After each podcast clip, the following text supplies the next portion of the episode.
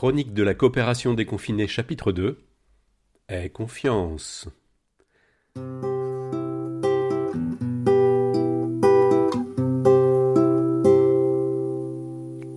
Rubrique.cop La voie coopérative.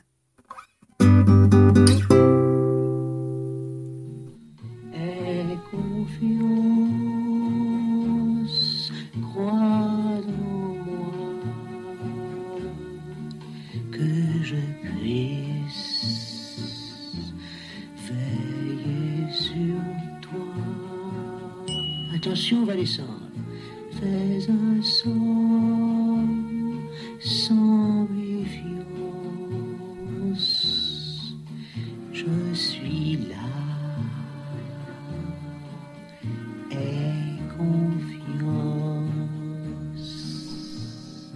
Bien heureusement, les véritables amis de Mowgli, en lesquels il peut avoir véritablement confiance, connaissent le pouvoir hypnotique du serpent K. Bagheera, la panthère noire, et Balou, le gros ours docteur de la loi, veillent sur l'enfant de la jungle. Ils sauront mettre K KO et le python finira en piteux état. Notons au passage que le K désigne l'énergie vitale dans l'Égypte ancienne, cette énergie vitale que même les serpents ou les DSK doivent savoir maîtriser.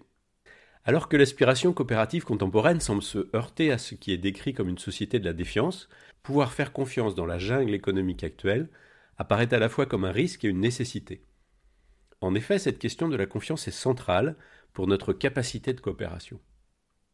Nous disposons d'une abondante littérature et des travaux de centaines de chercheurs, ceux recueillis notamment par Nicolas Hébert, pour souligner le rôle de la confiance dans nos échanges.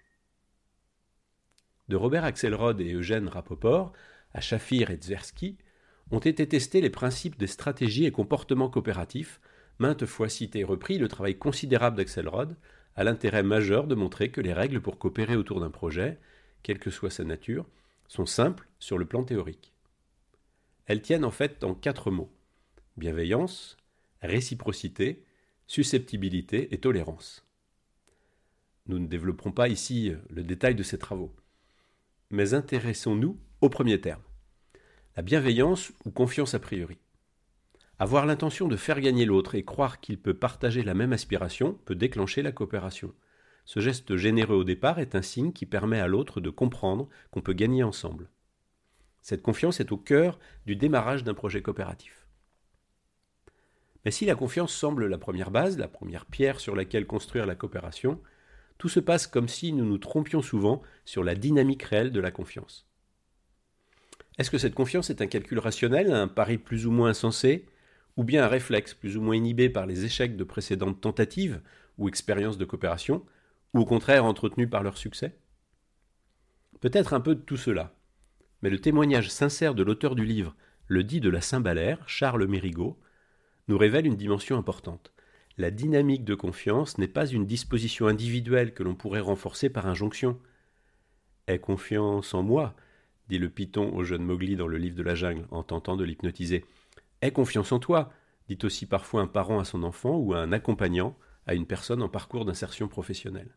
Ce que nous dit avec force Charles Mérigot, auquel Nina prête aujourd'hui sa voix, c'est Comment avoir confiance en moi quand tout va mal, que je vis des difficultés de plus en plus grandes, la perte de mon emploi, de mon logement, l'expérience de la grande pauvreté? Pour retrouver un peu de confiance, il a fallu qu'une ou plusieurs personnes m'en accordent, m'en fassent crédit d'une certaine manière. Et alors oui, ce prêt ou ce don réinitialise quelque chose de l'ordre de l'échange possible. Un échange possible sur une base de respect, de mutuelle reconnaissance de la valeur, non pas sur son identité de rôle, mais sur son identité propre, personnelle, une reconnaissance en tant que sujet et sur une base relationnelle entre pairs. Charles Mérigot va plus loin et commente après la sortie de la première édition de son livre On m'a souvent demandé si j'avais repris confiance en moi. Non, non et encore non. Avoir confiance en soi ne sert à rien, ne résout rien. C'est la confiance retrouvée des autres et, puisque je suis l'autre pour les autres, la confiance que je peux leur accorder qui importe. Car une société et un individu se construisent ainsi par une confiance partagée les individus côte à côte sur des lignes parallèles, en compétition, qui ont confiance en eux, ce n'est pas une société. C'est évidemment se tromper sur le sens du mot confiance que la Rochefoucauld définissait mieux comme une dépendance volontaire. En revanche, j'ai repris confiance en quelques-uns, on les croisera dans ce livre, et ils me font confiance. Des personnes qui cherchent encore à construire quelque chose. Cette observation rejoint l'analyse de la genèse de nombreux mouvements coopératifs. Ce sont souvent des individus sensibles à la misère des autres et eux-mêmes dans une situation personnelle moins dramatique qui ont réinvesti la relation. Ils ont redonné confiance à d'autres et rassemblé les moyens de construire un projet. Ils ont offert à d'autres d'y participer, d'être en capacité d'agir puis de grandir en autonomie, dans une dynamique collective où la confiance est une énergie qui circule, qui se déploie avec les premiers succès. Après la confiance ou la bienveillance a priori comme sentiment que l'on peut faire gagner l'autre et gagner ensemble, vient le second principe, la réciprocité. La coopération se construit si l'autre joue la réciprocité dans l'échange et vous permet également de gagner. On pourrait même dire que la réciprocité est un principe central, car la confiance dans l'échange n'est-elle pas d'abord une confiance dans la réciprocité? C'est-à-dire la conviction qu'initier la relation par un don permet d'initier des échanges réciproques. Cette réciprocité peut ne pas être comptable, je donne tant et j'attends de recevoir autant, mais éthique. Je donne et j'ai confiance dans le fait que je recevrai sans savoir quand, sans exiger un retour équivalent. Ainsi la réciprocité peut s'inscrire dans une collectivité plus grande et dans un espace-temps plus large. Elle peut dépasser l'échange entre deux individus ou deux groupes. De même, le troisième principe, la susceptibilité, est aussi lié à la réciprocité.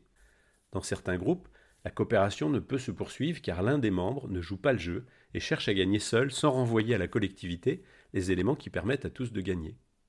On ne peut pas lui faire confiance pour contribuer, peut-on entendre.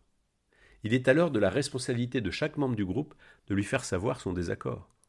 Le rôle de la sanction est ainsi important dans les stratégies coopératives. Être susceptible, vigilant, c'est être capable, si nécessaire par la sanction, de rappeler la nécessité de la réciprocité des échanges.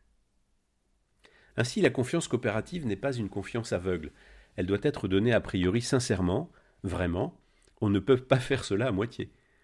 Engageriez-vous ou vous engageriez-vous avec un équipier qui dirait J'ai à moitié confiance? Mais cette confiance doit être consolidée et éclairée par l'expérience. C'est dans l'action que se révèle si nous sommes des équipiers fiables ou pas. Et d'ailleurs, plutôt par mer agitée que par beau temps. Prenons le temps, au passage, d'une remarque.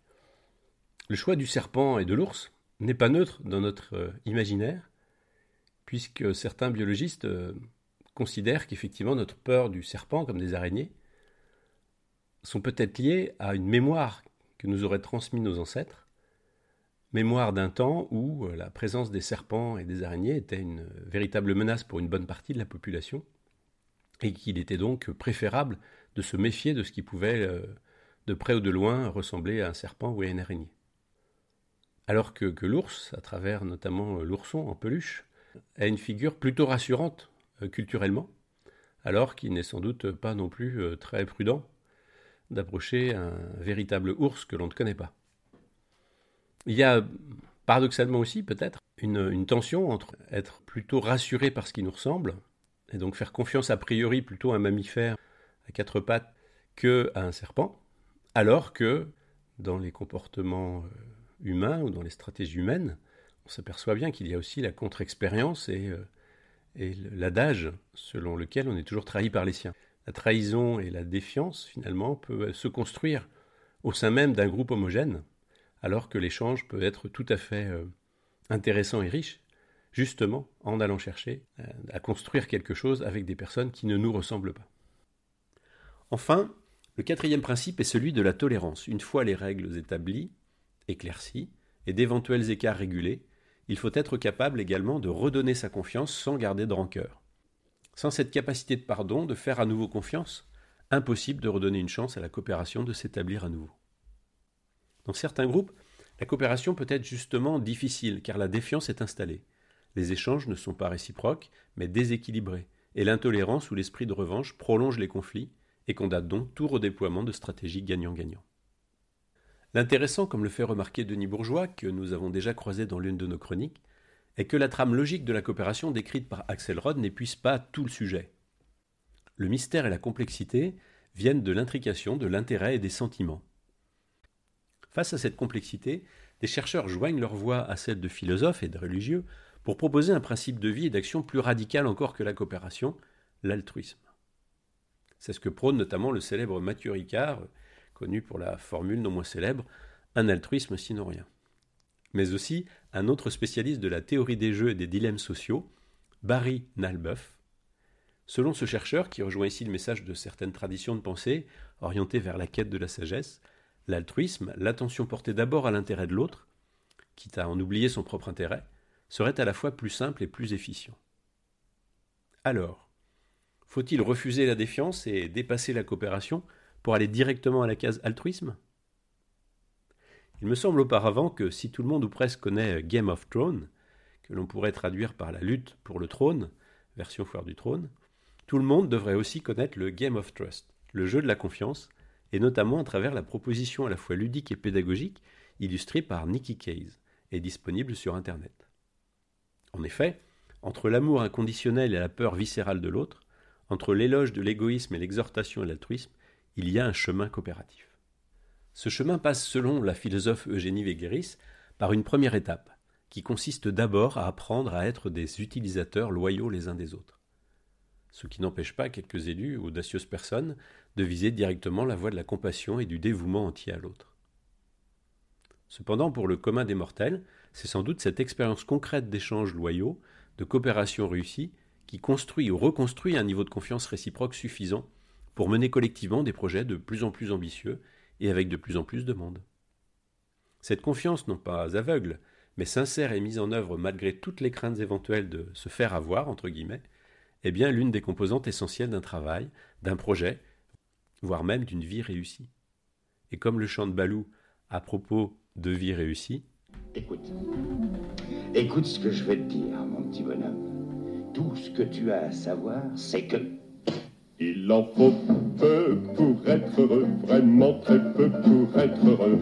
Il faut se satisfaire du nécessaire. Un peu d'eau fraîche et de verdure que nous prodigue la nature. Quelques rayons de miel et le soleil.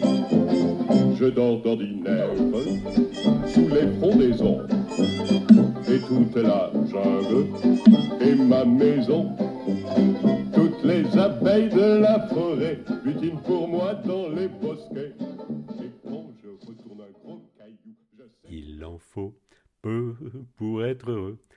très peu pour être heureux. Il faut se satisfaire du nécessaire, un peu d'eau fraîche et de verdure que nous prodigue la nature, quelques rayons de miel et de soleil.